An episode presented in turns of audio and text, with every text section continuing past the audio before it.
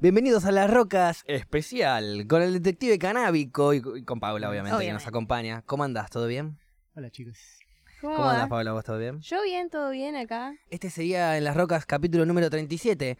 Eh, en la quiniela sería Me chupan huevo. Es el podcast del detective canábico. Claro. Eh, porque nosotros le ponemos, ¿no viste que la quiniela tiene número, cada Sí, número sí, tiene sí. como un El significado. 37. Exacto, ¿no? nosotros no sé, sabemos que el 34 es tanto, el 22 el loco, el 14 el borracho, esto que el otro. Entonces cada capítulo tiene como un- el nombre sería de el número de la quiniela. Esta vez nos chupan huevo, el Son las 37 plantas. es el podcast con el detective canábico. Claro. ¿Cómo va? ¿Todo bien? Muy lindo, alto día. Es un lindo día, por eso decidimos hacerlo afuera. Sí. ¿Vos cómo andás, Paula? ¿Bien? ¿Comiste? ¿Estás yo, co- tranquila yo ahora? comí, yo no podía más del hambre. Venía en el auto con tuvo cuatro o cinco preguntas que hizo en el auto. Una era ¿cuándo comemos? Otra era ¿cuándo Sí. comemos? Otra era ¿cuándo comemos? Otra era ¿nos saludamos? Porque to- yo entré al auto y Claro. no nos habíamos saludado. Sí, no, entró Y al otra auto, fue no le ¿cuándo saludarme. comemos? Sí. Bueno, Tenía todas hambre, pero ya comió, así que está Igual tranquila. no estaba de bajón. ¿No estabas de bajón? No estaba de bajón, era mi hambre común. Bien, está bien. Sí, Está todos bien. tenemos hambre común igual. Yo más que nada. Incluso de bajón. Incluso de bajón, claro. Bueno, vamos a empezar a hablar primero. A ver, lo canábico es lo más obvio, pero yo quería primero preguntarte a vos. eh, aparte de todo lo canábico, vos eh, sos músico. Me gusta hacer música. Ahí va. Me gusta bueno, canalizar eh, Y te en la música. Me gusta canalizar también. en la música. Ahí va. Eh, y tenés una banda. Estás en una banda. ¿Qué Sí, formo par- formo- toco la batería con efecto Copenhague. Con la banda y con amigos. Lo- la última vez que tocaste fue ahí en el Salón Porredón. Presentando. di- eh, no, disco no. Eh, sí, disco. eh, los adelantos. Los del adelantos de disco que temas. sale ahora en octubre y, y tocamos el otro día en el Teatro Sala Ópera. En, Ahí va. un- en Ah, un bueno, festival de bien. bandas. Un festival, sí, muy lindo que nos ¿Cuándo van a tocar el disco entero? Entonces, en octubre sale. Uy, flasheé. El, de- el, el- perdón. Eso es el punk. el disco sale en octubre y hacen un vivo para presentar todo el disco. En octubre sale, sale el disco en Spotify y en YouTube. Sí. eh, las, las nueve canciones y incluyendo los que habían estado en el adelanto. ah, Ahí va. eh, Lara era uno. Lara y Pefe. Pues, ¿Hace mucho que venís con la banda? Tres años que empezamos el proyecto. Bien. A juntarnos a tocar con un amigo, empezamos con las guitarras y bueno, después fue surgiendo de que aparecieron los materiales para tocar la batería y, y me fui copando ahí con ese instrumento y, y bueno, ahí estamos aprendiendo.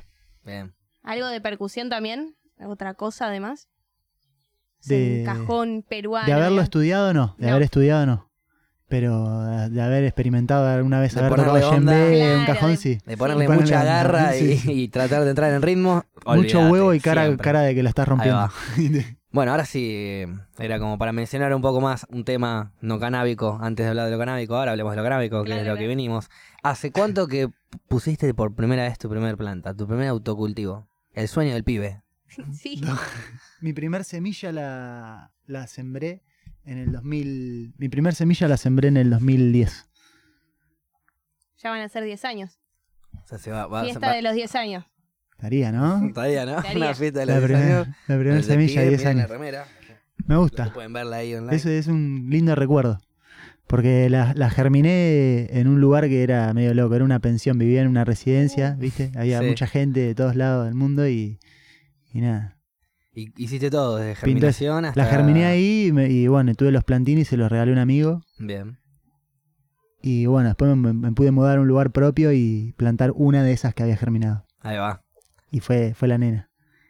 Muy bien. ¿Y ¿Te cómo te que- surgió todo?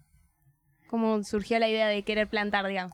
Y porque me gustaba el porro y después me empezó a gustar el cannabis, que es otra cosa distinta. Sí, sí, sí. Eh, ¿cuál, qué cepa era, te acordás? La primera semilla que pusiste, una NN así.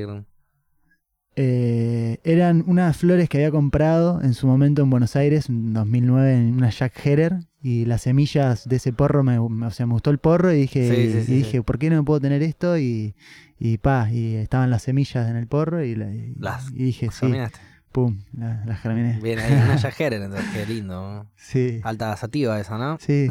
Bien. Esa fue tu primer planta. ¿Y te salió bien? ¿Te salió fuerte, alta. Sí, era Eh, grande, estaba en una maceta. Era un buen fenotipo, salieron ricos los cogollos, no te pasó nada mal, no hubo, no sé, Sí, insectos. hubo ¿no? aprendizaje a Ahí pleno, aprendizaje a pleno, sí, sí. Fuiste ahí a los golpes aprendiendo. Viajó, imagínate que viajó por autopista esa planta, porque Uf. me mudé a La Plata y me la coseché acá. Ahí va. Mm. Y la tenía en un balconcito allá y cuando me mudé un amigo me pasó a buscar en el, en el, en el jeep y, y bueno, veníamos ahí con la planta en el asiento de acompañante, toda doblada en el techo, pobre.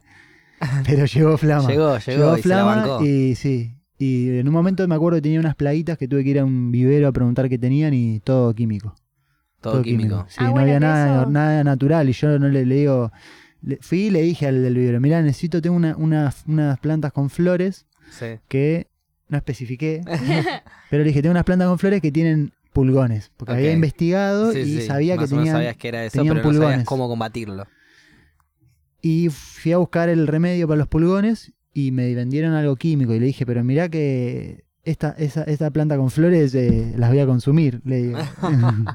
Claro. Por las dudas. O sea, Claro, no por esto lo coso- químico. no, sí, mandale, me dice chaval. Y bueno, le mandé. Pero No. Eh, fu- no, sí, ¿sirvió? sí, sí, Ah, sí. sirvió. sirvió, pero no, no fue una- la, la mejor elección. Pero no había otro, otras alternativas. Bueno, justo con Facu el otro día estábamos hablando de qué conviene para las plantas, si algo más orgánico o químicos tal vez. Claro. Y en este caso vos le metiste químico, digamos. Eh, Químico en un mal momento, ¿viste? Porque la planta estaba con flores. Por ahí se le hubiese metido en, en- en el crecimiento, no hubiese estado mal, Claro. Ok. en una dosis baja. Pero digo, porque hay mucha gente que tiende a utilizar eh, productos orgánicos o no sé, Mucho la, planta necesita potasio y lo busca por otro lado más natural. No sé, algunos usan té de banana, pero creo que es un error eso, usar eso, me parece. Tengo entendido. Y la banana y todo eso se puede compostar y se puede reciclar en un compost. Ahí va. Eso se, degrada y ahí aumentan las propiedades en el suelo y las lombrices lo procesan y multiplican esas propiedades que están en el compost. O sea, toda esa materia orgánica de las cáscaras de la banana que tienen eh, ciertas propiedades, cuando se van al compost se, se transforman en, en algo que son, eh, eh, además de, de- de ser un poco más aireado ya en el compost, y eh, queda disponible para la planta, con nutrientes. Y cuando encima de eso la lombriz se alimenta, porque también al ser compost, al degradarse, la lombriz recién ahí puede procesar la cáscara de la banana y todo eso. La lombriz lo hace el humus de la lombriz, que es la caca, ¿no? Hace el Sí. proceso digestivo y multiplica esas propiedades de nitrógeno, fósforo y potasio que tiene el compost. O sea, como la- algo que tiramos a veces al tacho a la basura lo podríamos tirar un- a, un, a un cestito o a un cajón de madera en un balcón o, o- o- o en un patio y reciclarlo y generar alimento para nuestras Sí. plantas. Para, las para el suelo, para las lombrices y a su vez para nuestras plantas. Y ese- cuidamos el medio ambiente también, de paso. Ahí Salvamos te al gusta, ¿no? Amazonas. Te Ahí gusta. me- me Ah, encantó, Te está me encantó. interesando esto. Es un, es, a ver, es un proceso eh, mucho más largo, más complejo, más, Seis meses, más evolutivo. arduo. Eh, no, no, pero digo, la- el tema de juntar el humus y, y la- el proceso del gusano y todo Seis eso. meses todo. Seis meses todo Sí, eso. desde que tirás la cáscara de la banana eh, hasta que tenés el humus disponible. Para usar. de- bueno, sí. y en menos si también. querés reemplazar con lo mismo, mm, si voy a un grow shop y compro un fertilizante, eh, me ahorro esos seis meses, pero el- No, igual le estoy dando algo feo a la planta, capaz, eh, Claro. o, o es lo mismo, está bien. Vos podés usar, podés recurrir a lo natural por recurrir a lo orgánico, o podés comprarte un fertilizante y va a ser lo mismo, o De- es peor. de- el depende de la circunstancia de cultivo. Ok, Porque hay igualmente hay veces que necesitas igual tener que ir a comprar los fertilizantes porque son aditivos que la planta Necesitas- los Claro, va a das- necesitar sí o sí. va a completar mucho mejor la floración, Claro. gana más peso, más resina, mejor sabor. Porque tiene todo su metabolismo funcionando y con todo el alimento disponible como para estar en óptimas condiciones. Claro. Y expresar la genética según su potencial de la mejor manera. Muy bien. Ahora, eh, va, vos tenés. No, dale, dale. Eh, yo estoy por plantar Ah, bien. ahora, por primera vez. ¿Alguna recomendación? Igual lo voy a tener a Facu, que lo voy a... Yo le voy a ir dando algunos consejos, pero igual yo también soy un novato en esto. Soy... Yo ya le dije Sabe el Facu. celular. Tengo, tengo, no, tengo mucho conocimiento en cuanto a la- lo, lo teórico, capaz, lo práctico, no, de lo práctico mm, recién arranqué este año. Claro. Nada, muy poco, una, un solo, una sola cosecha tengo. No sé, yo. No me puedo al- considerar un cultivador con experiencia. Sí, lo que tengo es mucha lectura, eso sí, desde hace mucho tiempo. Sí, cultura eso y, está bueno. y un poco también de práctica. Bueno, sí, y sí. la práctica Un es, poco sí, un poco es, sí. es bastante ya. Aunque sea Seguro. una sola vez. No, no, seguro. Pero a La ver, práctica es todo. yo vi las- Sí. lo que cultivé yo y bueno, el otro día asistimos a una copa canábica, de vuelta gracias, eh, y ahí vi un montón de variedad eh, y dije, bueno, ok, lo que yo cultivé es realmente malo. Y después me di cuenta incluso por qué, capaz no por mi técnica de cultivo, por, por cómo la regué o no, nada, por ahí no es por eso, sino porque tenía un fenotipo de mierda, una semilla medio débil y las plantas me salieron medio chuecas y em, pasaron cosas así y eran las únicas que tenía, entonces puse esas. Pero pero después ves la calidad de los que cultivan el, Claro. bu- el buen fenotipo, ¿viste? Cuando buscas el fenotipo de la planta o la semilla o el esqueje y plantás eso y sale hermoso, unos tallos así gordos, eh, unas- unos, unos cogollos enormes, unas copas gigantes. Bueno, mi, mi Un semilla perfume que te derrite. Claro. Mi semilla era. Nada. Era muy débil. Era muy débil. Entonces, bueno, eso es lo que coseché. Pero bueno, por eso no digo, no me puedo considerar Todas un tienen buen su belleza. cultivador si yo no. Claro, bueno, obvio. Yo No las- tiene su belleza, yo las aprecié sí. mucho. Sí, yo mis Ana- florcitas, si me analicé recuerdo mucho las por ahí primeras, también. eran flaquitas. Pero eran, eran mis florcitas, Claro, eran las por eso. florcitas más ricas que podía fumar para mí. Al- ¿Alguna Un químico y recomendación? todo. Ah, que venga, sí. ¿Alguna recomendación que sería? Digamos. Ya sea arrancar. orgánico o químico, Sí. hay que informarse bien las dosis y, y respetar o- y nunca excederse, porque sea orgánico o, o químico, si le pones de más, la, la cagás. Esa es la rima. Claro. Y la planta siempre te avisa, ¿no? Lo, lo que necesita, lo que le falta, lo que le sobra, claro. cuando tocaste algo mal. Mirando el color de la hoja, la forma. ¿Es fácil que se muera? ¿O no? Es Ah, me como, tiraron como son sí. seres, son seres vivos. Ah, O sea, es, es, es bastante guerrera, pero eh, también tenés que tratarla bien. Si de repente querés podar una hoja y partís el tallo, bueno, la mataste, hermana. Claro. Qué sé yo. Sí. Ahí sí. Pero bueno, eh, es una planta que se la rebanca. sí. Bueno, bien. Y según las genéticas también unas se bancan más que otras. Seguro. Claro. Lo ideal es que estén en tierra. Pero bueno, a veces las plantas son de tierra, se originan en ciertos lugares del mundo y según la genética se van a adaptar mejor en, en cada clima. Y en cada lugar. Muy bien. Y Las del sur, por al ejemplo. tenerlas en maceta requieren otros cuidados, ya requieren de la intervención de la mano, de uno. Claro. A no ser que bueno tengas un sistema de autorriego y hagas todas las cosas bien con la medición del agua y los tanques y tengas todo funcionando perfectamente. Y bueno, eh, se riega solo.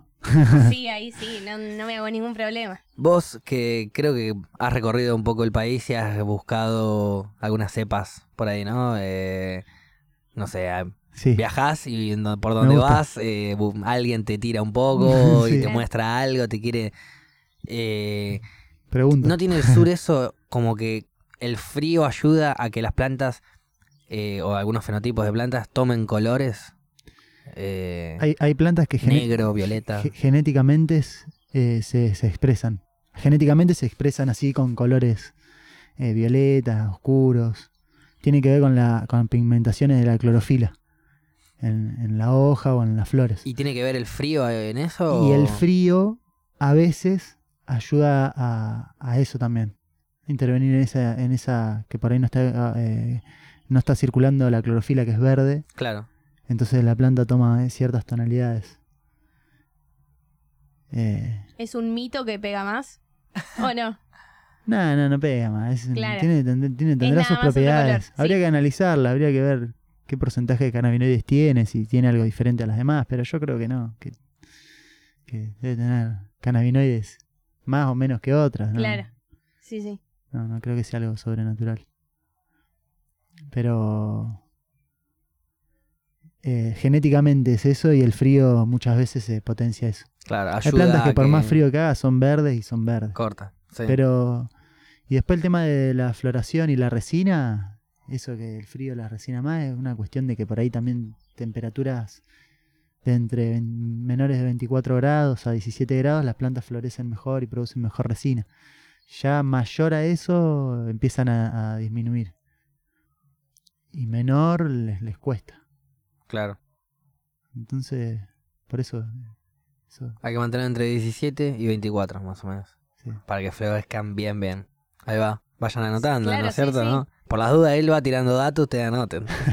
Los que quieran. Yo ese dato no lo tenía. Yo mis plantas las florecí entre 26, 27, Claro. un poquito más. Más Caribe vos. Y ahí Un poquito más tener, caribe, sí. tener riesgo de agarrar aranita para ahí en Claro, floración. sí. No, no, no, por te suerte pasó? no, no me pasó por suerte, pero bueno, Mm. sí, me, me, me podría haber pasado. Tran- Tranquilamente, sí, sí. Sí, pasa. Este, A mí me ha pasado. otra cosa que me- pasaba, ponerle arriba de la maceta que me salían unos honguitos blancos. Eran unos honguitos como de... Ah. sí, ojalá. ¿Sabes la cantidad que Que saqué? crezca, que crezca.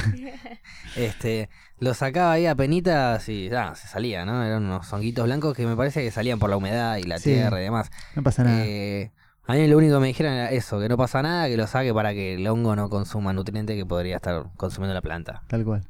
Está, me quedo tranquilo entonces. Sí. Estaba haciendo las cosas bien, Sí. bien. Bueno, Vamos. muy bien. Por las dudas, ¿viste? Yo siempre empiezo a analizar todas lo- lo- las cosas distintas que puede llegar a aparecer o las cosas nuevas porque nunca había leído de esos eh, honguitos en toda mi lectura canábica.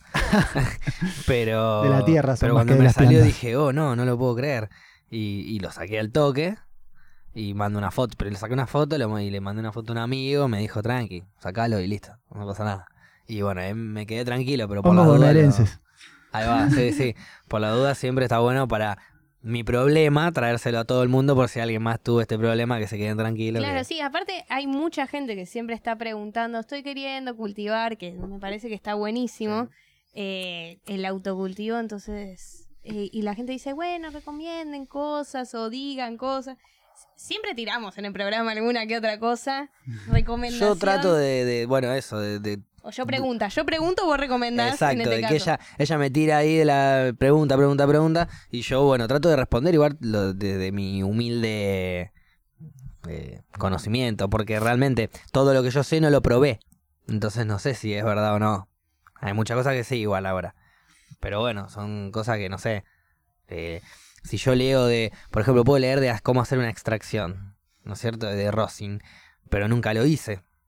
Sé, tengo el conocimiento de cómo hacerlo, pero nunca lo hice, entonces, ¿realmente lo sé hacer? No. Claro. Por eso digo, yo Bueno, pero sabes cómo se hace. más o eso sí, sí, sí, tengo la teoría. El día que lo tenga que hacer, no estaría en bolas. Más o menos Tener tengo sé lo idea que de tengo que que hacer. existe y saber cómo se hace ya es un montón de conocimiento. Bueno, obvio, me encantaría después llevarlo a la Aparte de los práctica. beneficios que tiene el rosin de no estar fumando materia vegetal. También, sí, sí, sí. Está bueno, extracciones. Rico. Es rico. Bueno, rico. sí, sí, sí, sí. Yo probé Qué sabor. poquito. Probé poquito, no probé mucho, Ah, pero bueno, lo hoy olí, tenemos, lo hoy vamos a fumar extracciones. Bueno, mirá, Bueno. me enteré que hoy vamos a fumar extracciones. Muy bien, bienvenido sea. Va a haber una Este- revancha para el Facu. Vamos, revancha.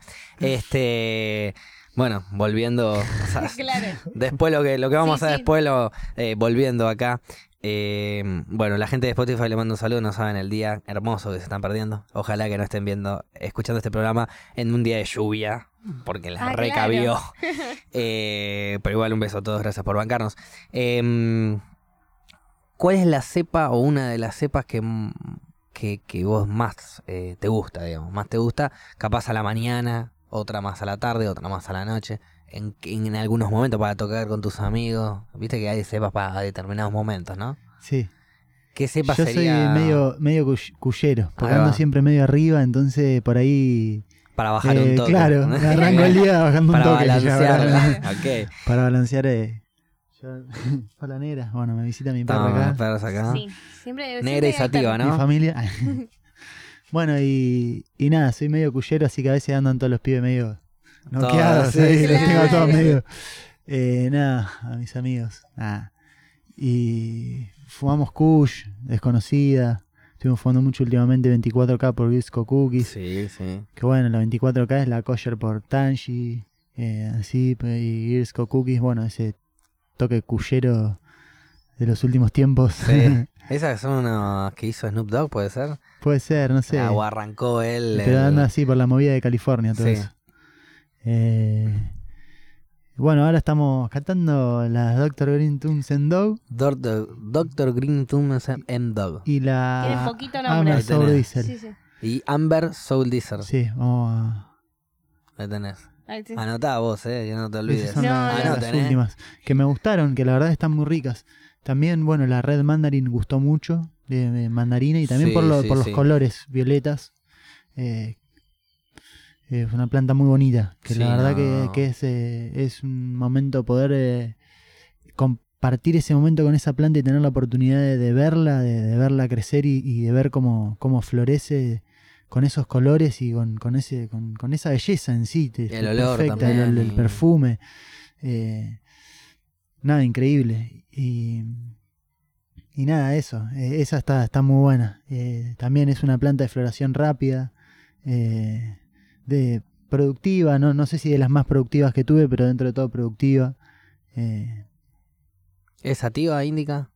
es un cruce de, de, de Tanji Sí. por una automática de, de Sweet, de la Red Poison, Ok. auto de Sweet Seed.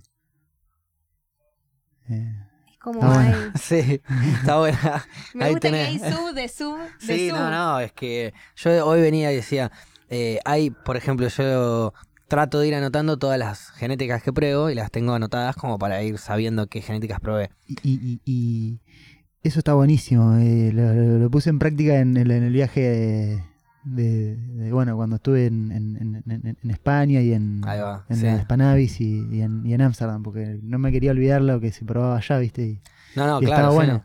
Me Es verdad, sirvió, eh, porque después eh, te olvidás de realmente. verdad en el lo momento de te acordás, o- pero son tantas que en un momento algunas se te pasa. Sí. Claro.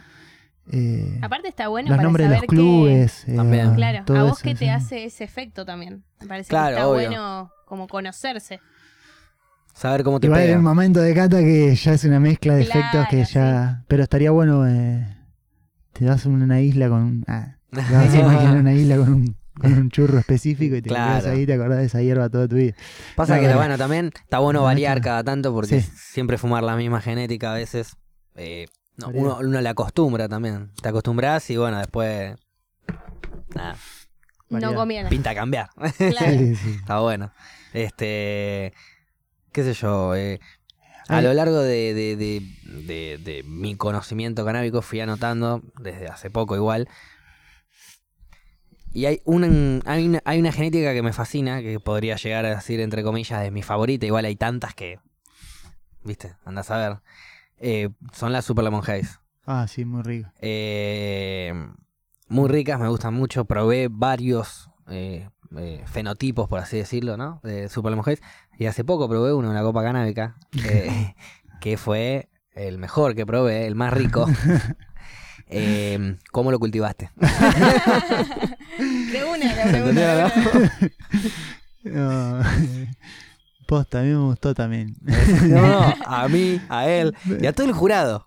Que no fue a. Y todo el jurado. ¿Por qué no venís a probar? eh? ¿Por qué no venís a, a competir? ¿Por qué no venís a presentar? ¿Por qué no venís.?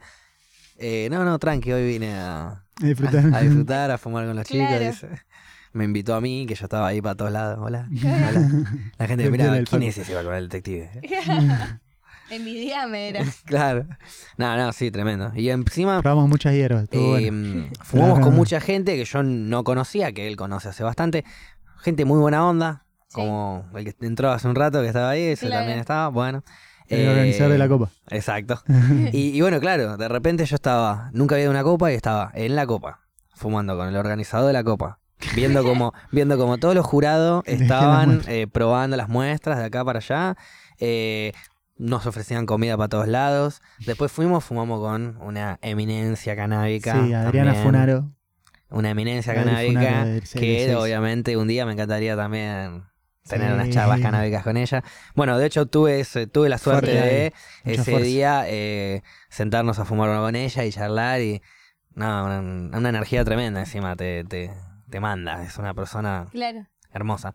Y bueno, no solo ella, sino que fuimos con diferentes personas, íbamos con unos, fumamos uno, fumamos con otro, fumamos otro, íbamos probando y yo iba anotando, iba anotando ahí todo lo que íbamos, lo que íbamos probando. Ese día arrancaste a anotar. Ese día, no, no, ese día arranqué a anotar lo de ese día. Que la- Ah, ok. Y actualicé, digamos, mi Pokédex canábica, como le digo yo.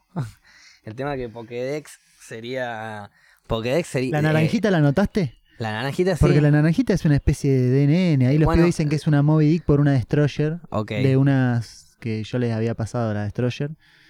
Eh, Yo les puse naranja NN. ah, esas, Yo he visitado patios, de, patios amigos que tienen incluso bocha de plantas violetas, todas hermosas, verde, violetas, cosas locas y son semillas de semilla y algunas son super NN. Sí. ¿Y qué nombre le pones?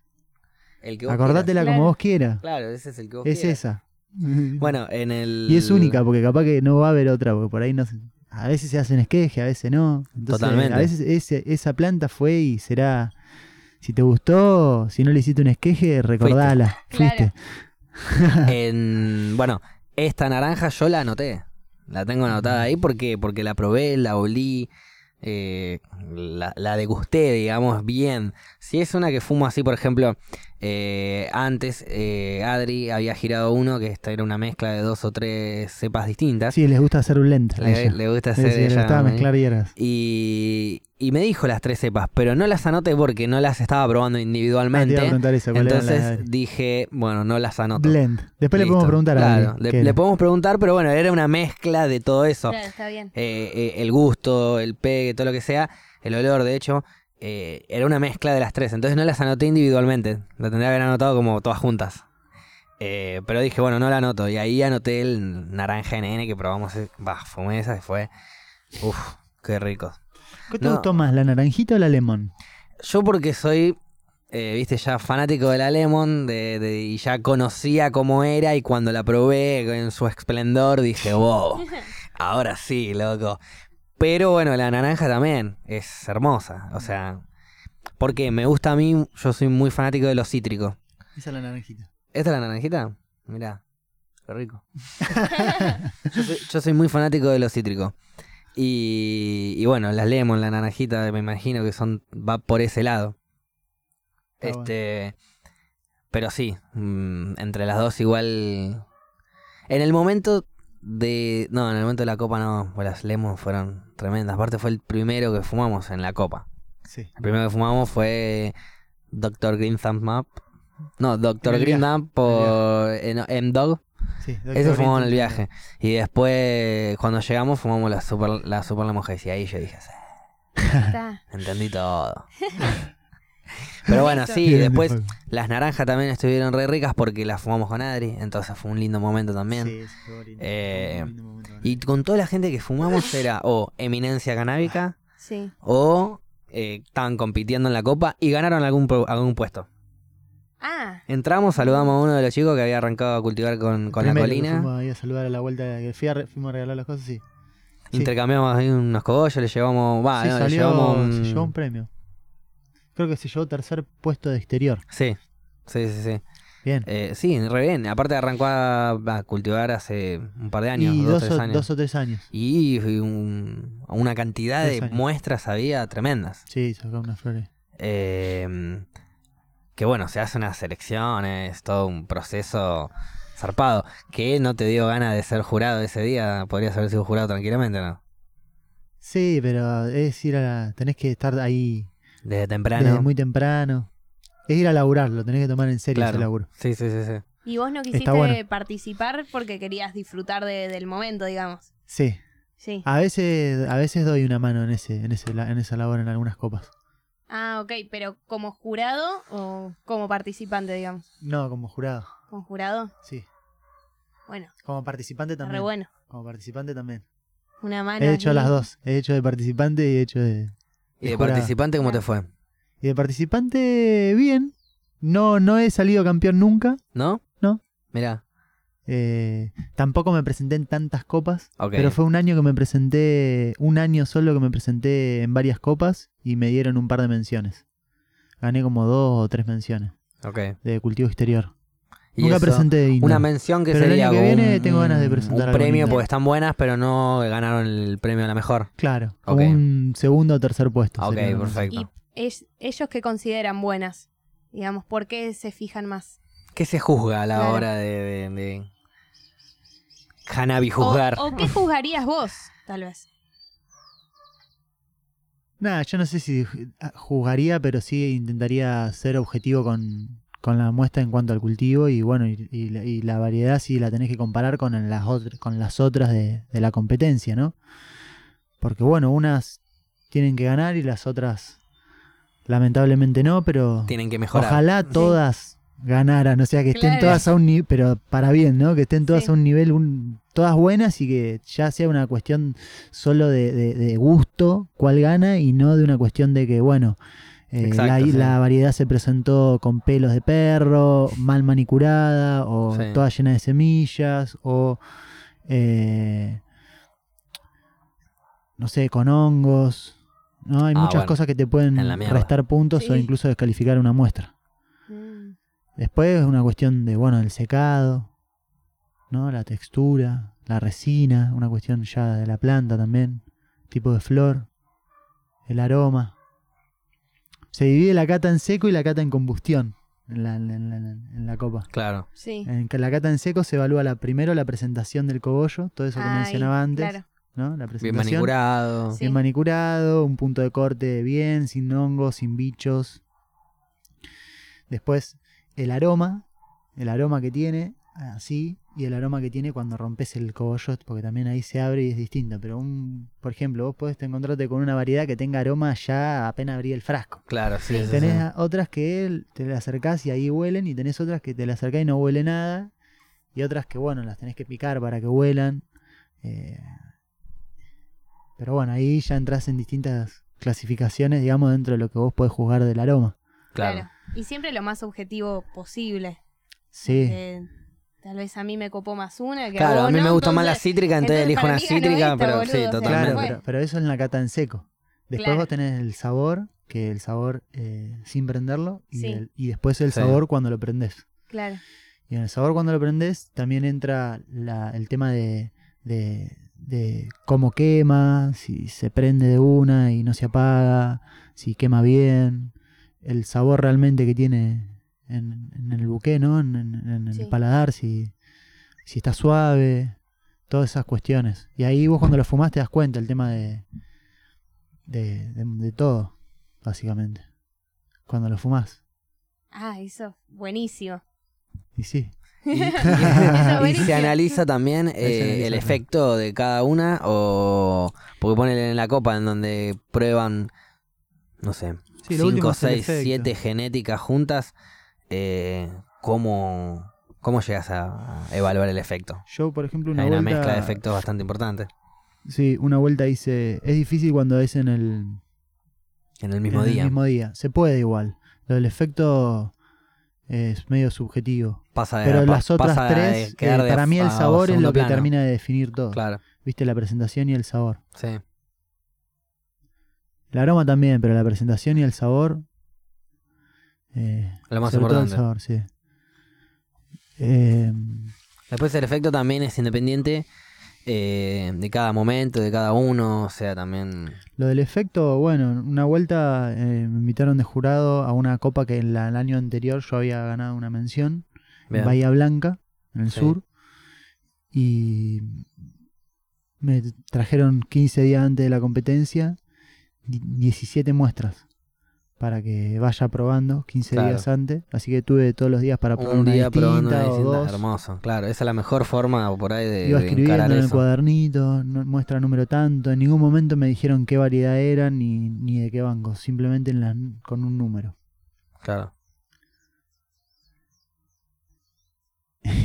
y me acuerdo que ah, estaba la muestra número 1 y la número 7 y esa la probé ahí dentro de los días y estaba estaba mi, ami- mi amigo que lo conozco hace un montón eh, con el loco que organizaba la, la copa allá en, en Bahía Blanca Sí. y me habían traído las muestras y le digo che, ¿qué onda la 1 y la 7? Que la que también me han gustado a vos. Yo las, las vi porque estaban buenas Les diste de ahí y le digo, el son, ojo. las vuelo y le digo, las veía mismo, misma genética, mismo aroma, distinto color, hechas claramente por dos, dos cultivadores distintos en Sí. distintos lugares y, y eran de indoor, claramente las dos. Bien. Y, y lo, las agarré y les dije, che, ¿qué onda la 1 y la 7? le digo esto, son, son la misma genética, mismo esqueje, le digo, hecho por dos cultivadores distintos. Y me agarran y se saltan así, me- se me quedan mirando como diciendo, No lo pueden creer. Marciano. Y Claro. me dice, mirá qué rápido que está, me dice. Y me contaron, eran, eran de dos hermanos que tenían el mismo esqueje y uno la cultivaba con LED y el otro con sodio, en, la que- en dos casas distintas. Ah, Tremendo. O sea, Me confesaron eso. Mirá vos, mirá Sí, que, sí. qué ojo, ¿eh? Y después lo felicité cuando... Yo- Necesitas un jurado, ya sí. sabes. Yo nada más fumo, ¿viste? Tremendo. Mirá si te voy a mirar algo. No, no, Pero a está ver, re bueno. Yo le contaba a gente, por ejemplo, que me- mucha gente me- desde que empecé a aparecer con vos por ahí en las redes y demás, eh, mucha gente me, me pregunta, che, ¿qué onda? ¿Qué onda? Amigos capaz incluso. Y yo por ahí les cuento una anécdota simple de la primera cata que hicimos eh, en la casa de mi hermano. Y, y él agarra, saca un frasquito y saca, va, un frasquito no, un, como un bolsito así de metal. Y, y tiene varios cogollos ahí. Y él agarra y me dice, bueno, esto lo huele, me dice, esto es tanto, esto es tanto, esto es tanto. Y me- lo iba oliendo y me iba diciendo cada cogollo diferente que tenía, todos mezclados iguales, todos ahí metidos ahí. Sí, Iba sí. sacando, esto es de tanto, esto es de tanto, esto es de indoor, esto es de odor. Y, y, y vos le contás eso a la gente y no lo puede creer. Ahora reconoce el fenotipo Claro. directamente y que uno está cultivado con LED, otro con sodio. O sea, eso ya es un nivel ultrasónico. No, y incluso el, nada, qué sé yo. Eh, Cuando estás, empezás a estar en, en- en el tema y te, y te gusta, le, le- le intentás de- dedicarle lo, mejor- lo, lo- lo más que podés. Sí. Me gusta y, y también me, me- me gusta llevarlo a la práctica sobre todo. Me gusta poder cultivarlo yo mismo y después cuando ves un cultivo de otro, más o menos asociar. También me pasa que otros cultivadores por ahí cultivan en el exterior, pero hacen el cultivo con nylon y a veces terminan haciendo cogollos más limpios que cuando se mojan con la lluvia, ¿viste? Cuando haces el cultivo en exterior y Ahí en la floración las cubrís con nylon, te terminan quedando algo medio parecido a lo que es el cultivo indoor, de que te queda más clarito, más radioactivo, más lindo, Sí. pero no, no del todo. Siempre tiene una, un deje del exterior, que el exterior sale siempre un poco más oxidado por la lluvia, por la contaminación del aire de la ciudad, etcétera, la polución. como Sí. Entonces cuando le pones nylon queda un poquito más clarito. Y también se identifican esos cogollos diferentes, ¿viste? Como que Esos los son- cuando unos exterior, cuando es exterior, con nylon, cuando es indoor. Exterior que confunde. Un exterior con nylon es un exterior que confunde y parece que es indoor. Sí, Ahí va. pero bueno, no llega a ser del todo. Y se le pone, a ver, eh, una planta, se está por largar a llover. ¿Siempre conviene ponerle nylon o meterla adentro o se banca la lluvia? Por más que esté en floración y todo, se banca la lluvia. No, no. Si está en floración te conviene entrarla. Entrarla. Si y si no entrar, la entrarla. podés entrar, Se cubrirla. banca la lluvia y si no la cubrís mucho mejor. Si la cubrís mucho mejor. Igual lo mejor para vos es indoor. No, ¿O no? el poder del sol es el poder del sol. Claro. No hay como el sol. El sol nos da todo lo que necesitamos, no, no necesitaríamos nada más, pero, pero bueno, a veces el indoor hoy, hoy día resulta una buena posibilidad, ¿no? Sí. Sí, bueno, más por las Donde cosas no que contabas ahora, tal vez por la no hay lugares para-. Un pedazo de sol, entonces... Y alguien que vive en la eh, ciudad. seguridad, o la eh, ciudad- sí, el, el que vive en lo urbano. Ay, claro, alguien que vive en un pequeño monoambiente se puede poner una carpita chiquitita como para tener algo, ¿viste? ¿Qué sé yo? Sí. El autocultivo antes que salir a, a comprar por ahí cualquier cosa. que nunca es lo más recomendable. Y porque siempre está bueno eh, cuando uno va a, a fumar, ser consciente, por lo menos, si no te interesa el cannabis y demás, pero te gusta fumar, por lo menos ser consciente de qué estás fumando. Claro. Saber Sí, más sí. o menos qué estás fumando, eh, eh, qué efecto quizás te puede llegar a hacer. O sea, un poquito, eh, apenita sería como... Sí, sí, bueno, a mí vos Es como me leer el prospecto, gana, por así claro. decirlo. Tal cual. Sí, sí, yo a veces, después de las veces que hablamos, es bueno, ahora tal vez fumo y tal vez sí me pinta en el momento, te Obvio. pregunto, che, ¿qué, ¿sabés qué es esto? Sí. Ah, O muchas de veces dónde pasa viene que la. Cuando te invita saber. a alguien, a veces pasa que no, no, no te saben decir, ¿viste? Sí. De, de qué son.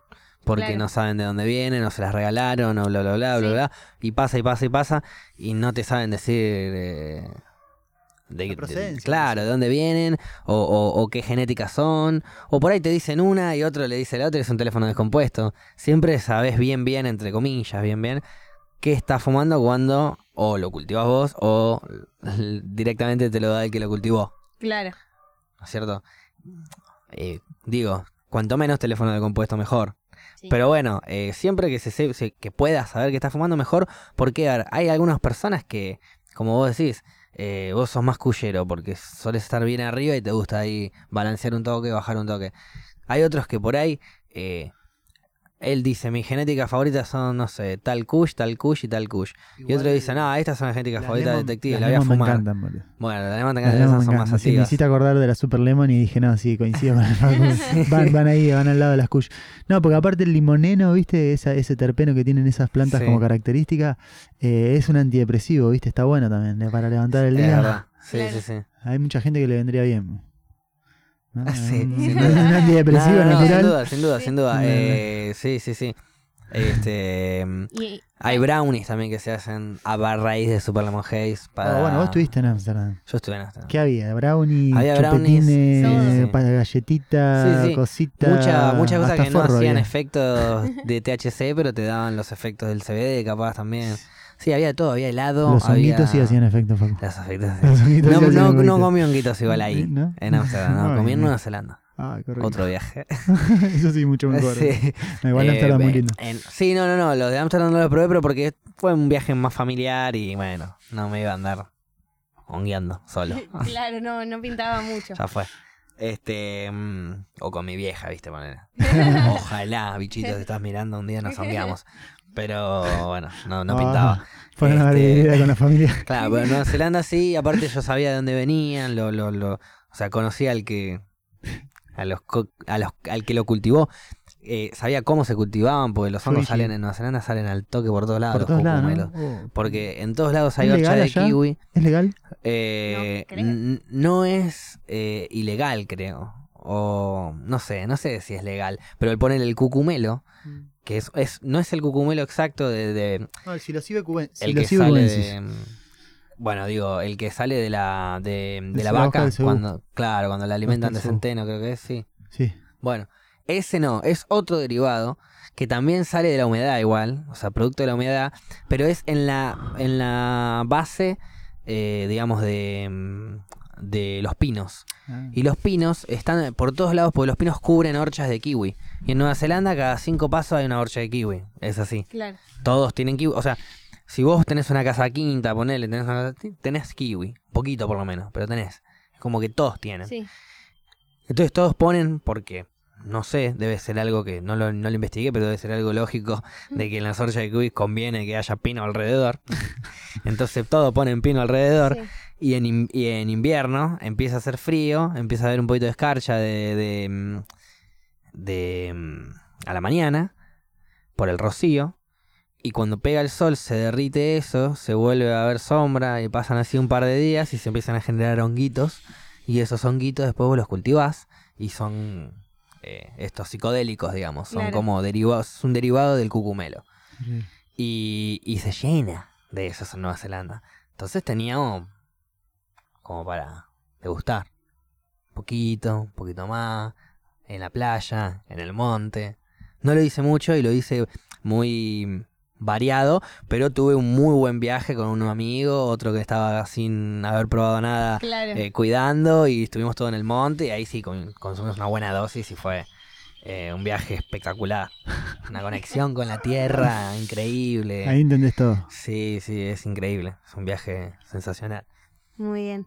Y ahora, em, cambiando un poco, para cuando estás con la banda, eh, son siempre... Pero no es canábico eso. No, mentira. no, mentira, No, la- pero para la creatividad. Tal Fu- vez. ¿Qué Fumamos fuma? mucho porro. Sí, sí, fumamos. Mucho. Sí, los pibes somos muy canábicos. Somos todos cultivadores de la banda. Todos tenemos Ah. nuestras plantitas. Claro.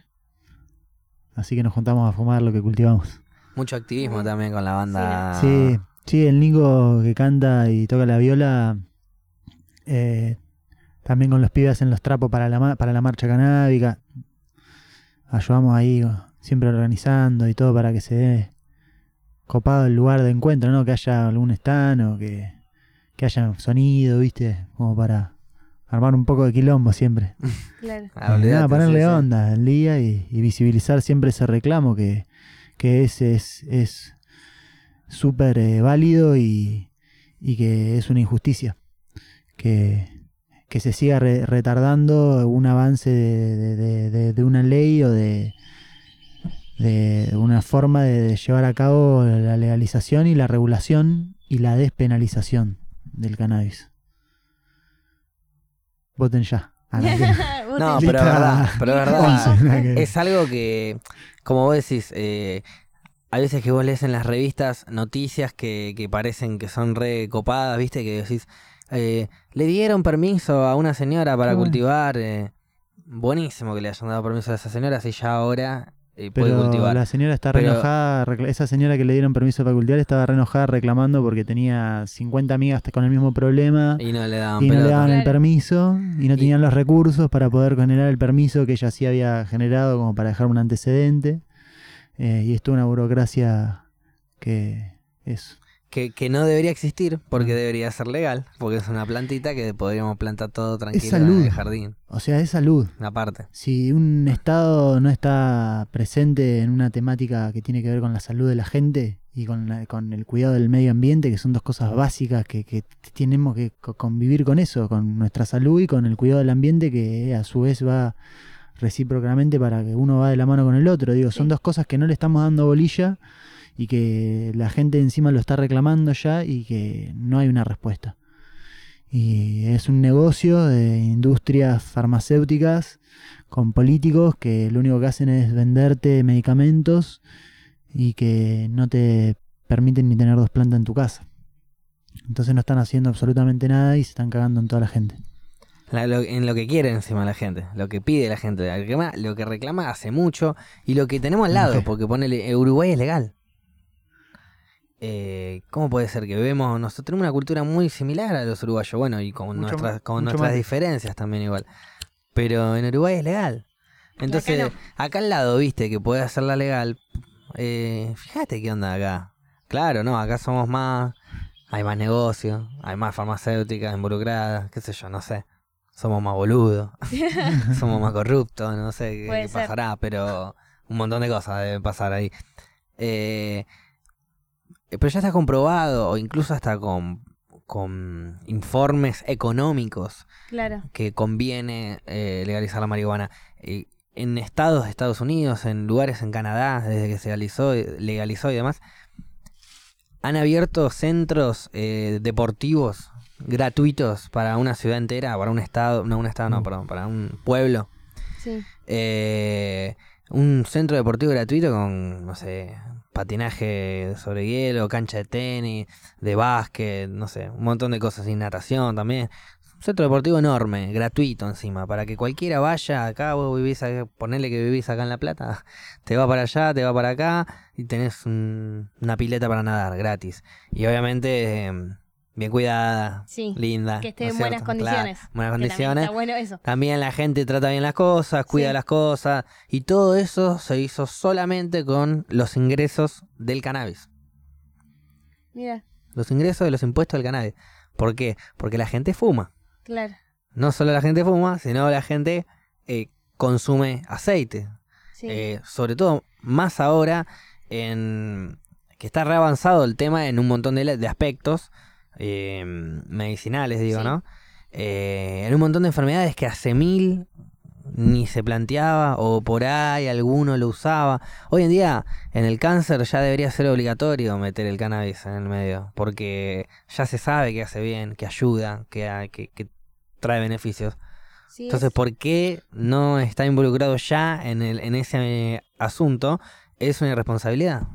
Y Claro. sí, mínimo tener- darle la opción a la gente a elegir con qué tratar Exacto. su problema de salud.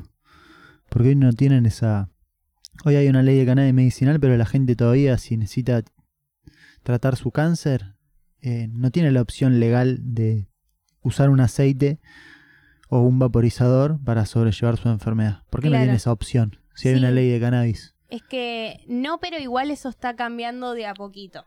En algunas obras sociales ya te tenés la opción y, y está y está visto el, el aceite canábico. Te cubre No, las cosas es que están cubriendo la- el aceite canábico. Eso es, eh, de es un formulario de ANMAT que te ayudan a traer el aceite importado de Charlotte West que te sirve con CBD solo para epilepsia refractaria. O sea que si tienes cáncer no te sirve. No, no, para cáncer no sé que para epilepsia porque aparte es lo más conocido que... Mm. Pero también creo porque no la gente no, no se informa tal vez. Yo nada más sabía que funcionaba para la epilepsia, digamos. Yo, No tengo, yo un amigo que se curó de un tumor de mediastino, como Sí. de grado Hopkins, así como 13 centímetros tenía. Claro. Estaba re jodido. Se atendía con el doctor Marcelo Morante, acá de la Facultad de La Plata. Eh, y empezamos con el aceite. Hizo, hizo cuatro quimioterapias, flama. Se las rebancó, venía, venía joya. En la quinta se quedó sin aceite, yo estaba de viaje, no me dijo. Sí. Y fue, dijo, ir a hacer la quinta quimioterapia igual. Gustavo se llama. El bus de Avellaneda. Y, y se redescompensó y la pasó re mal. Bajó de peso como 5 kilos, no se bancó la, la quinta, todo. Volví, me contó. Obviamente, empezamos con el aceite de vuelta. Le dije, Sí. no, nunca más una locura así. Volvió a la sexta, perfecto. Se la bancó séptima, octava, toda perfecta. Terminó, no sé si la novena, una cosa así y le redujeron el tumor, no le quedó ni 0,0 milí, un milímetro, una cosa así, nada. Se lo. Casi y todos se lo sacan. Sí. Y ya está joya, ya ni siquiera toma el aceite. Mm. Está joya el chabón. Y fue un acompañante ahí, el aceite, que el día que no lo tuvo, Se dio cuenta fue el que era día que peor le fue. Sí. Claro. Y, el día, y así es como le Fue va casi todo. A ver, hay gente que Le tiene náusea, que pasar viste, le 9, dio las 10 náuseas, sesiones vómitos. así. Claro. 9, 10 sesiones con náuseas, con vómitos. Eh, con... Bajó 5 kilos esa semana. Sí. Que- Y después los recuperó comiendo, pues le abría el apetito y le sacaba las náuseas. Fundamental. Flash, mal. Fundamental. También para el SIDA. El SIDA también tiene, tiene eso de que te cierra el estómago y no te permite comer. Y, y bueno, para acom- acompaña un poco eh, la, la apertura del apetito. Te saca las náuseas también. Una activista en Córdoba, Brenda, que bueno, falleció este año, eh, lo consumía también por SIDA y la estiró un montón de tiempo la chabona. Una banda de tiempo más. Ujú. Estuvo con el aceite y fumaba un montón y era una genia y bueno, está un montón de años y una reactivista. Ahí va. Así que realmente, ya, o sea, ya con el simple hecho de que el ser humano conozca Sí. las posibilidades y las cualidades de esta planta, medicinales, ¿eh? No tenerla legal para que cada uno pueda plantarla cuando quiera, por el momento que quiera, en el- Y por los motivos que quiera. por los motivos que se le cante, eh, no tenerla legal es una, es una irresponsabilidad, es una falta de respeto. Y, y- y bueno, es justamente un, un- un claro mensaje de corrupción de la gente que nos está controlando, pues no nos están Claro. gobernando, nos están controlando. Sí, porque, porque- es el gobierno que. Porque si me Sí. querés gobernar, bueno, gobernar, pero déjame poner mi planta. Si no me dejas poner mi planta, me estás controlando.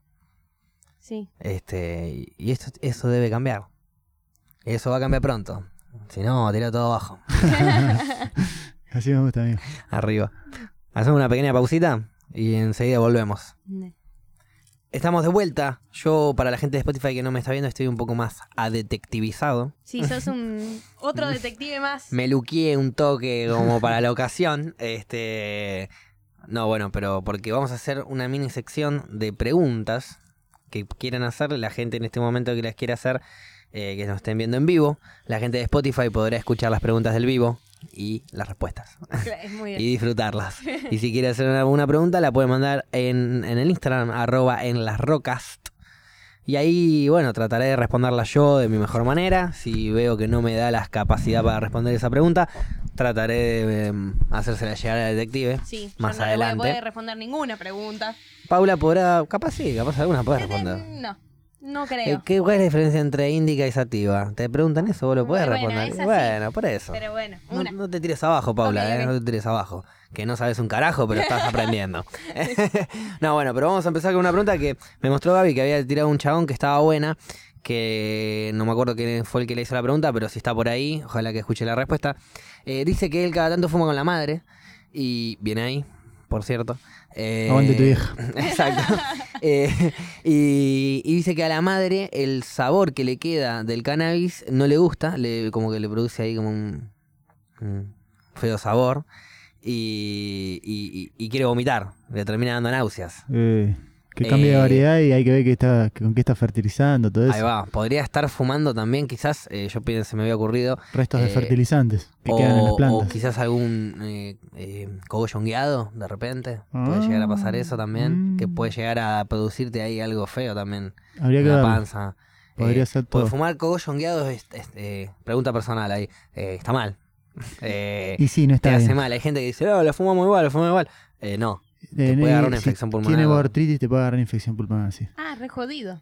Sí, sí, sí, Sí, por sí. eso Y sí, yo siempre trato de eso. De se te pega a los pulmones. Claro. Mejor no. Y es como el prensado también, ¿no? Sí.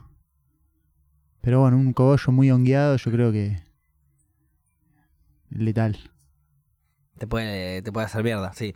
Eh, y te puede llegar a provocar náuseas. Viste que en la copa vimos un cogollo hongueado. Sí, sí, bueno, sí. eso sí, en no la está copa bueno. vimos un cogollo hongueado muy grande encima. Muy grande. Y yo, le- la primera vez que estaba viendo un cogollo hongueado. Eh, Me sorprendí porque era un loco que y- sabía mucho, mucho de Sí, extracción y sí, hacía cosas buenas, mismo ¿viste? digo, de hecho, se llevó el premio de Se llevó el premio de extracción. Pero no se dio cuenta que Ah. tenía un cogollo gigante todo hongueado. Había tenido un par de Y es la segunda vez que le pasa y- encima, porque Ay, ya le ha pasado otras ocasiones. Sí, sí, sí. sí. Pero-. Eh, o sea, El por ojo eso clínico digo, del médico. yo ahí dije, bueno, imagínate si le pasa al campeón de extracción. Si hacía el Racing con esa Le puede muestra, no. pasar a cualquiera, digo, ¿no? O sea, ojalá que no le pase a nadie, siempre y cuando Sí, mantengan los cuidados, no les va a pasar. Eh, vamos con la próxima pregunta. Puede pasar cualquiera. Eh, bueno, por eso, fíjate de cambiar, le decimos al chabón que se fije de cambiar el, No se sienta el- mal. el fenotipo, que se fi- bah, el fenotipo no, la genética, que se fije de cambiar, eh, bueno, de que no esté hongueado el porro. Eso, calculo que no debe estar hongueado igual, algunos no se dan cuenta. Tal. Pero bueno, próxima pregunta que la hace Paula. ¿Qué estamos fumando? ¿Qué están fumando? Ahí va. Eh, Estamos fumando una sativa, una Super Lemon Haze de Greenhouse Seed, un banco de Holanda. Eh, Esta la fumamos allá en el, en el coffee shop de Greenhouse y era esto. que Estamos fumando ahora lo mismo. Muy bien. Una- Cultivado un por- limón medio cremoso. Cultivado por Cultivado por el detective. el detective. Ahí va. bien. Este. Había Muy otra. rico olor tienen esas. Hay otra pregunta que me hizo, permiso, eh, voy a probar esto. Eh, Tiene. ¿Le corresponde el olor? Muy rico. ¿Qué puedo decir, no? Claro, claro. No se me ocurriría decir otra cosa. Eh, hay una pregunta que voy a abrir para leerla bien, así no me equivoco en nada, porque, como te digo, yo algo de cannabis sé, pero tampoco soy un gran experto. Entonces me preguntaron, eh, los cogollos de esqueje de plantas madres de varios años, o sea, varios años de una planta madre que va sacando esquejes, esquejes, esquejes, siempre los mejores esquejes, siempre la mejor selección, puede ser que pierdan fuerza, sabor o pegue. No, si guardas siempre un esqueje de un esqueje de un esqueje, pero siempre es el mismo esqueje de la misma madre o de madre, vas, vos vas haciendo madres después distintas en el tiempo, pero si Sí. siempre es de la misma genética, tiene el, el ADN, es, es, eh, se mantiene eso. Se mantiene y va a Se mantiene todo siendo buen perfecto, pegue, sí, sí. buen sabor, buen Sí, sí, va a ser la misma. Ahí va, Después que uno empeore las condiciones de cultivo, o, o puede ser que el clima, si la cultivan en el exterior, el clima vaya cambiando año a año y que la planta vaya eh, tomando formas distintas, pero, pero si uno mantiene en indoor, el ADN es eh, el ADN. Ahí va, sí. Eh, tenía un amigo él que le hinchaba las pelotas y le decía que perdía sabor o algo así. Así que ahí tenés, mandale el clip a tu amigo y decirle que se vaya a lavar el orto. Bien, ¿tenemos alguna otra pregunta por ahí, Gaby, que quiera filtrar, seleccionar, que haya hecho el chat? Los que quieran estén ahí en el chat, pueden hacer preguntas. Sí, A también por Instagram ahí entré. ahí está, abriste el Instagram. onda. Bueno, vos abriste en Instagram, yo voy a abrir el, el Twitch. A ver cómo funciona esto. Porque de repente ahí hubo mucha gente que me dijo, eh, preguntas, preguntas. ¿Cómo es el Sí. curado de frasco de manera correcta? Pregunta del chat. Bueno, lo, bueno, cuando uno hace el secado previo, ¿no? El paso previo al curado es el secado. eh, ahí donde uno controla la cantidad de humedad que le queda al cogollo, ¿no? Porque Sí. recordando que es un, gran porcentaje es agua, que cuando uno corta de la planta se evapora y queda el cogollo seco. Y bueno, ahí es donde uno decide llevarlo al, al curado. Eh, un, importantísimo para el curado tener en cuenta en qué punto lo voy a llevar al frasco. Importantísimo también el hecho de desinfectar los frascos con alcohol y agua y de secarlos bien para que no quede humedad dentro del frasco antes de guardar los cocos dentro de los frascos. Bien. Importante. Vayan anotando, ¿eh? Después, el porcentaje de agua que le querramos dejar a los cogollos va a depender de la finalidad que le querramos dar. Por ejemplo, Espero que nadie esté escribiendo un libro con todo esto que estoy diciendo. Te, te- te están cagando todo, Sí, boludo. sí, mínimo te tiene que quotear y dar un porcentaje. Claro. Ah, Ojalá le sirva. Eh, Ahí va. Bu- buena vibra por- ante todo. eh, bueno, eh, la finalidad que le querramos dar. Entonces, si, si uno quiere usar los cogollos para, por ejemplo, hacer una extracción, ya sea rosin o extracción con alcohol, por ahí los va a llevar con un puntito más de humedad. Puede ser un 30% de humedad que queda en el coco. Sí, te- todavía conserva una esponjosidad cuando uno lo aprieta al cogollo, pero sin pasarse al punto de que se te pueda guiar dentro del frasco. Después, cuando vos lo querés utilizar para fumarlo, eh, entonces le tenés que secar un poquito más. Pero en un, siempre cuidándolo de que, de que no, no llegue demasiado seco, porque se pierden los terpenos, Claro. que son los aceites esenciales que predecimos al olfato. Mm. ¿sí? Eso que olfateamos.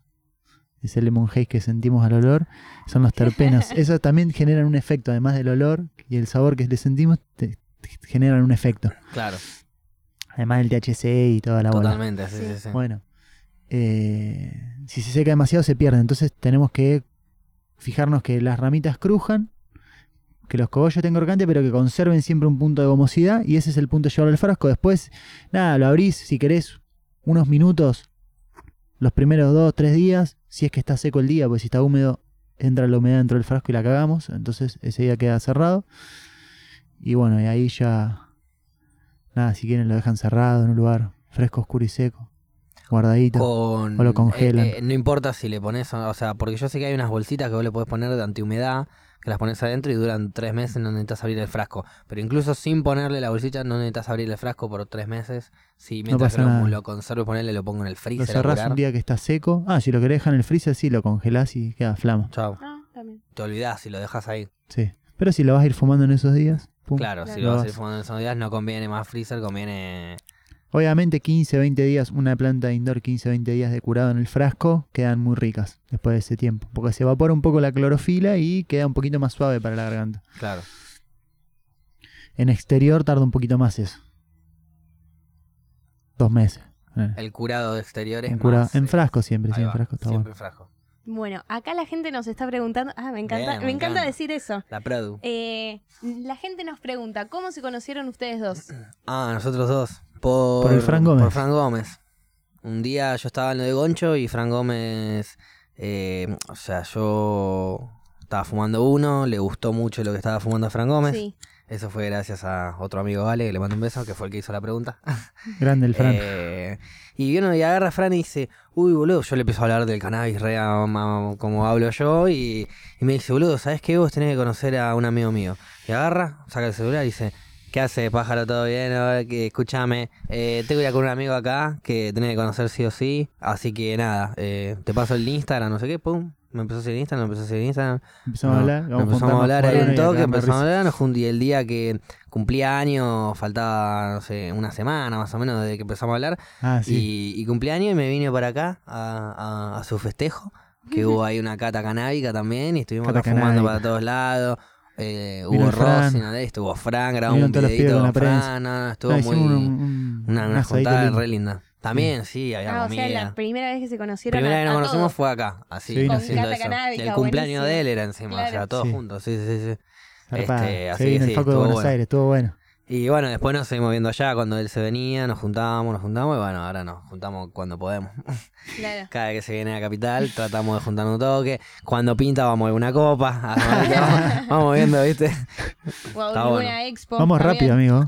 Y a la ex, a todos lados. ¿Cuándo vamos a Uruguay? Ah, Tenemos que ir a Uruguay, tenemos que ir a Uruguay. La expo canábica, ¿qué, qué onda? La, hay pregunta mía. la ¿Qué de onda Chile la dicen que va a expo estar buena. canábica? La de La de Chile, Chile va a La estar Chile buena. va a estar buena. ¿Qué día es la de Chile? Y lo bueno de Chile es que es accesible. ¿No? Chile, dentro de todo. Sí, eh, eh, mm, para siendo viajar más decís. barato. Ah, Sí, bueno, sí. sí, sí, sí. sí. Sí. Y la expo en sí eh, te- te- tiene una muy, feria, una feria muy grande y tiene muy buenos precios Chile en sí para ir a comprar cosas canábicas. Claro. Onda, una Luces, pipa que sí. acá no existe, un modelo de una prensa Un que acá no existe, grande, un o- buen vapo que acá sí. no existe y a un precio que acá no existe. Ah, buenísimo. No, y Eh, es una feria grande. sí. Y Una vos feria decís que la expo que grande. va a haber ahora- Aprender, porque va a haber eh, de información, ¿no? De mucha, me imagino, seminarios, Sí, obvio, obvio. congresos, todo eso. La expo que va a haber ahora en la rural, eh, ¿Vamos? ¿cómo, cómo la ves? Yo, si vos, yo te dije, si vos vas, yo vamos. Si no sí. va, me, me quedo en mi casa. El domingo.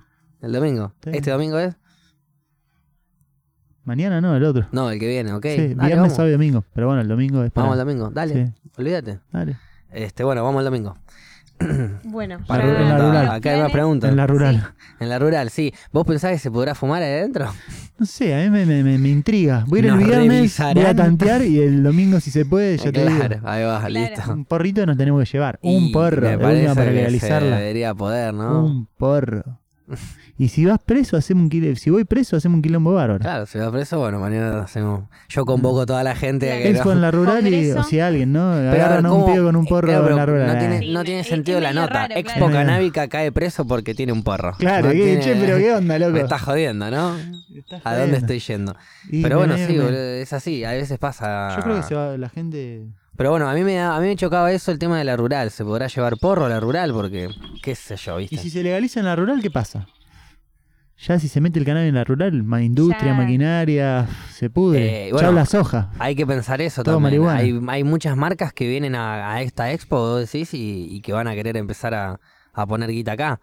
Eh, y ahí también en- depende de nosotros si nos presentamos bien como para que la gente quiera poner guita acá y eso también empuje la legalización, porque lamentablemente es un negocio. Cuando, cuando legalizarla sea un negocio para los oretes, Ahí la van a legalizar. sí. Totalmente. Mientras tanto, no. Entonces, si, si de alguna manera podemos aportar para que se, no sé, llegue una marca de afuera buena, que todos podamos empezar a autocultivar con una buena luz que no nos salga tan cara o con una buena carpa que no nos salga tan cara. eh, fertilizantes de afuera que capaz están buenos y no, los, no, no nos llegan acá. Y Un montón de cosas. A los emprendedores de acá, que hay buenas marcas que están laburando y van a estar. Ahí va, también, subiendo eso. Eh, no hincharle las bolas a los grow. Eh, hace poco en Salta eh, eh, le hicieron un, un allanamiento, un grow shop, le levantaron todas las luces, las carpas, les llevaron todo. No había nada de porro encima, creo, y Ah, al pedo, le claro. llevaron las...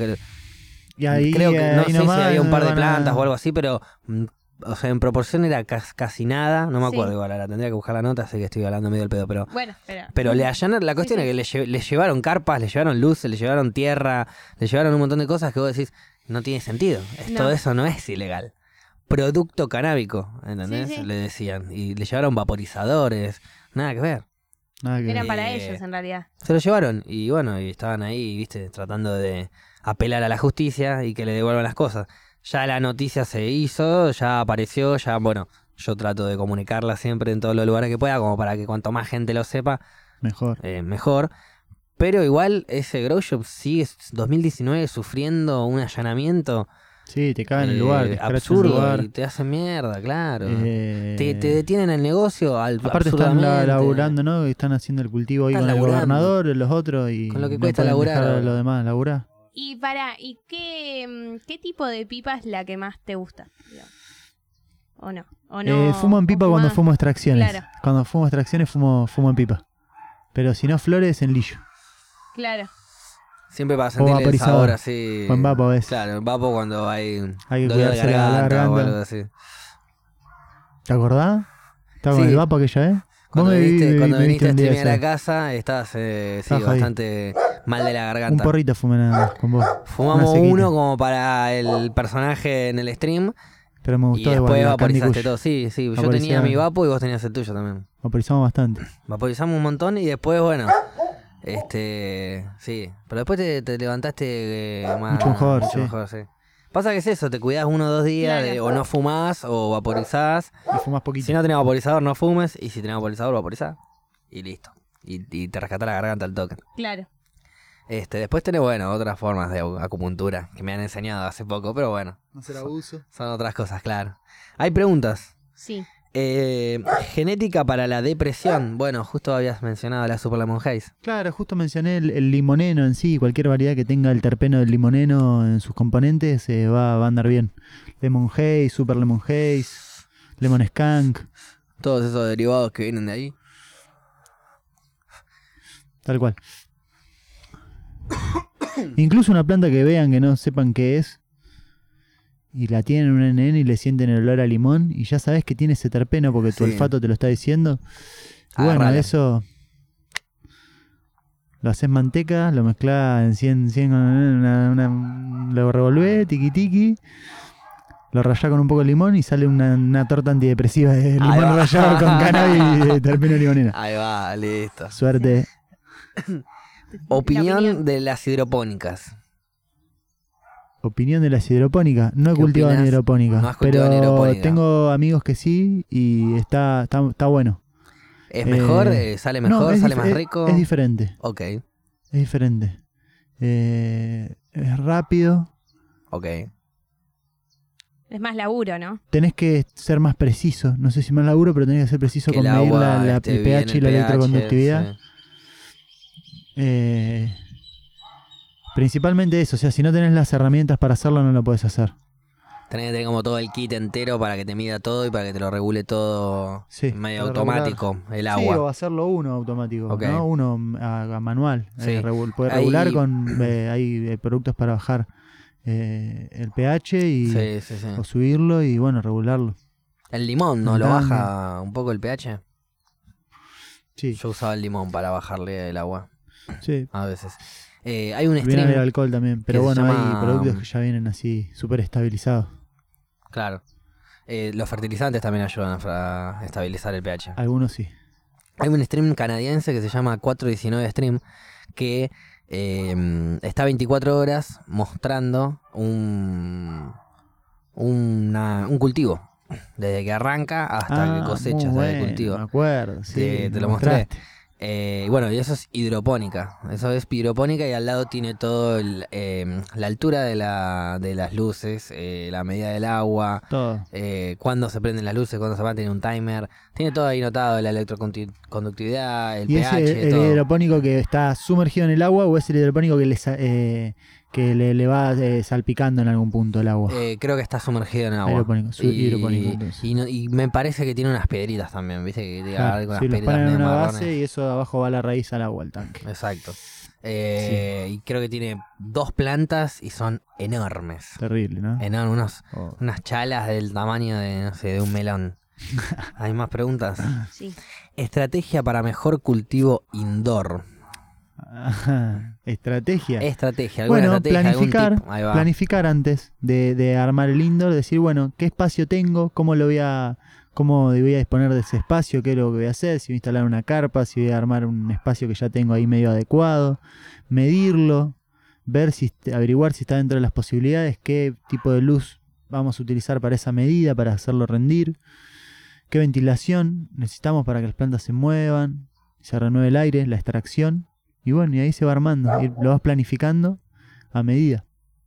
Siempre tenés que medirlo antes Ahí va. y ver el espacio. Capaz también. Eh, em, Uno es el clima. eso, el Uno sistema. es el clima, tiene que ver El sistema de ventilación. No está el sol, están las luces. Entonces tenés que ver bien y averiguar bien qué, qué lámparas son realmente las indicadas para el crecimiento y la floración de estas plantas. En un lugar chico, chico se puede. Sí, Depende del espacio, eso. eh, qué, qué el tipo de luz se, se- puede usar. Hay hasta ciertas medidas se puede, se puede, sí. Hay gente que te hace indoors en estos baldecitos de, de, de 20 Sí. litros ahí adentro, tipo en, en CPUs hacen. Y no- Ah, pero no claro. rinden nada, o sea, sacá dos cogollos. Claro. Ah, dos porros, claro, digo, claro. Si vos, depende de lo que uno quiera hacer. Si vos Por querés, eso, sí. cuánto querés para vos, para, para tener, para que no te falte, bueno, ahí tenés que cosechar tanto, y tenés- necesitas tan, tal espacio. Claro. Entonces, qué sé yo, un mínimo, un 60 por 60 está bueno para arrancar. Sí. Esa es una carpa mediana, digamos, ¿no? Chiquita. La chiquita, la más... una de las primeras, la más chica. Y esa te entra en un monoambiente ahí, tranqui. Sí. Guiño, guiño. Guiño, guiño, monoambiente. Bien. Eh, bueno, No, ahí esta- está. esta no se la hagas, esta para después. para bueno, final. ok, O- o- dale. Está bien, está bien. Bueno. Esta me copa Me produce final, el programa Paula, está bien, me encanta, igual. Tu madre lo hacía antes también. ¿Cómo, ¿Cómo empiezo a cultivar? Esa es la pregunta, ¿cómo empiezo a cultivar uno mismo, digamos? Paula, como la pregunta Claro, que, te hizo, como- sí. que te hizo Paula. Midan la temperatura y la humedad siempre. Ahí va. Eso es una de las cosas más importantes. Sí. Y entre 17 y 24 grados, me habías dicho. Floraciones, es Floración. crecimiento 25, 25 y... 30 tranquilamente. O Ahí va. soportan mucho más, pero en 25, 30 se desarrollan zarpados re rápido. van. Perfecto. Ahí está, 25-30 en vegetación, Claro. 17-24 en flora. Y lo recomendable es, es arrancar este mes, digamos, septiembre. O para no, de, o para no la varía outdoor, el mes. el, el Ahora en es exterior, diferente. ahora en exterior eh, sí, porque se da esa, esa- esas, empiezan a darse esas temperaturas. Claro. Así que sí, ahora en octubre ya, septiembre, octubre. Si querés tener un árbol ya podés sembrar. Claro. Claro, Si no, esperás un poquito más en octubre y empezás a sembrar en el exterior. bien. Bien. Indoor no varía. Entonces, no. No, indoor No, en indoor cuando vos quieras, es lo mismo, mientras que tengan las luces. Sí. Eh, ¿Qué dice acá? Recomendación de fertilizantes. Ahí va. ¿Qué fertilizantes recomendás? Eh, si lo quieren Es hacer... una buena eh, pregunta y que yo también la tenía. eh. Si lo quieren hacer natural, eh, eh, orgánico natural, eh, les recomiendo los Fertis que, que están eh, de la colina Grow Show. Ahí va. ¿sí? Porque son eh, naturales.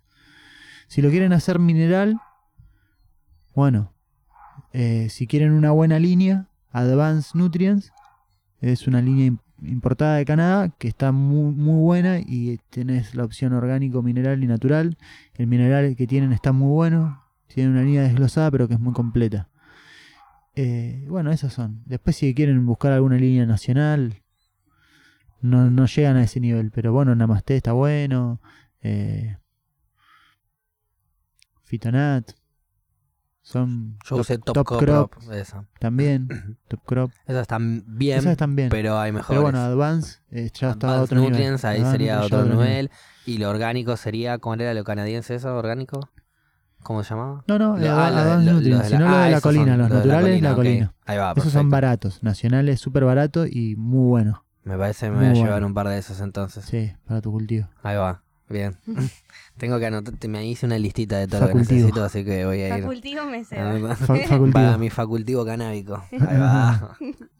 este, bueno, eh, ¿harías un libro? ¿Escribirías un libro? Me imagino, ¿no? Referido a lo canábico.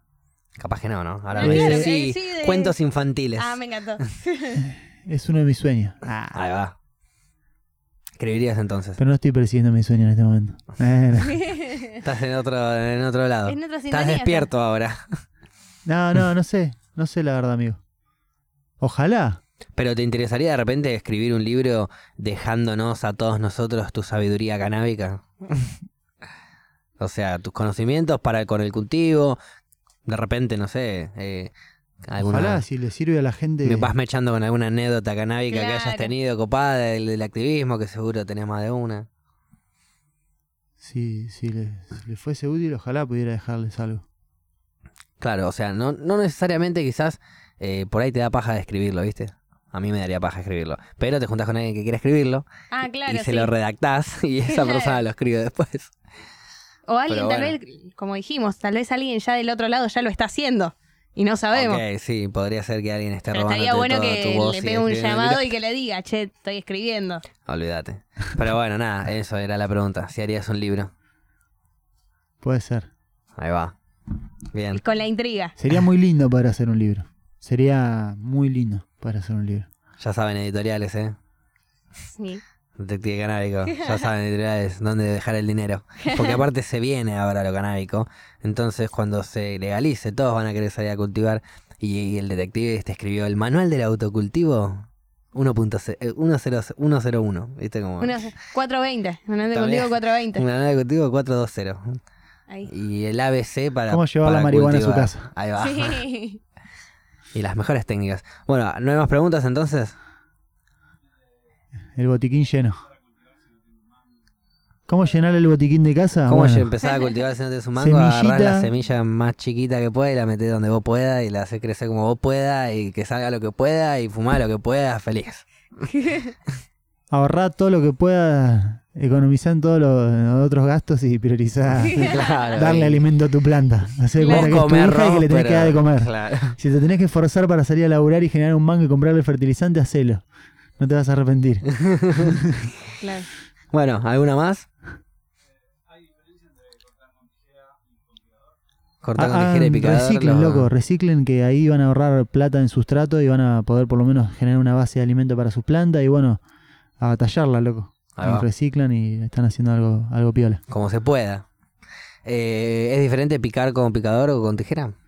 Sí, de- y depende cómo está la hierba también. Depende, de cómo está la tijera. Si ya está llena de resina o... Sí, mejor Sí. cambiala. sí, sí, sí. No, a mí me gusta el picador, pero he tenido épocas de tijera y por ahí he pasado meses cortando con tijera y no agarrando un picador. Y ahora estoy hace ya un año ponerle con picador de vuelta y no volví a la tijera. Claro. Como que por ahí con la tijera le saco la hojita antes de catar y después tú. Lo picas con el picador y, y, y lo fumás Sí. con la aspiradora de la boca. Mm. bueno, ¿hacemos la última?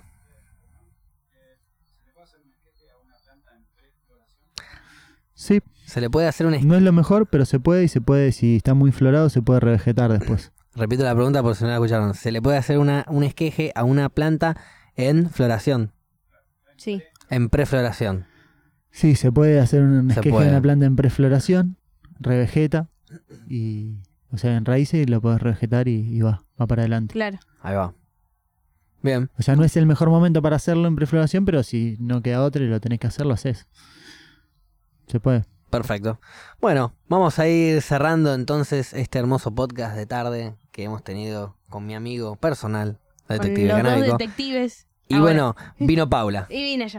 Eh, gracias entonces Gaby por estar ahí, tirándonos las preguntas, operando, eh, bueno, trayendo todo, instalando todo, todo lo que hay que hacer todo. Gracias Nico y Connie que está por ahí atrás, bancando se la durmió. parada, do- descansando en este momento porque nos tiene que llevar también para Sí. volver a casa. Nos trajo hasta acá, un hermoso fenómeno. Gracias Paula por venir Gracias, Facu, y gracias, detective. y gracias a vos. Ah, y le Gracias por decimos... recibirnos en tu casa ¿no? Gracias por ahí por va. Y favor. nosotros siempre Bienvenido hacemos una reflexión. Ahí va, una También. reflexión. ¿Cuál es tu reflexión del día entonces? Mi reflexión del día es que... Vos primero, a ver. A ver, ahí va, ahí va, ¿Yo? ahí, yo, voy primero, suspenso. yo voy primero. Eh, la reflexión del día sería autocultiven, traten de autocultivar más, esa semillita que tienen por ahí, guárdenla, un día traten de tirarla a la tierra, mm, traten de no comprar, traten de no fumar prensado y, y, mm, y, pro- y promulgan el autocultivo y, el, y, y la marihuana. La mía sería legalícenla. Arriba. Corta. Como el chico este que ganó un premio en la Copa Canábica y ¿qué unas, unas palabras? Sí, loco, aguante el churro, dijo. Perfecto. Muy Y todos dijimos, sí, aguante el sí, churro. aguante. Ah, bien ahí. Nada, que reflexión del día es eh, que nada, que está buenísimo que, que- que hagan Mm. esto para que se difundan Ahí va. las movidas. Y nada, eh, legalícenla. Bueno, gracias a la gente que estuvo ahí, gracias a los que nos escucharon en Spotify. Eh, este fue otro especial de En las Rocas, esta vez en La Plata, con el de canábico. Nos veremos en la próxima. Hasta la próxima.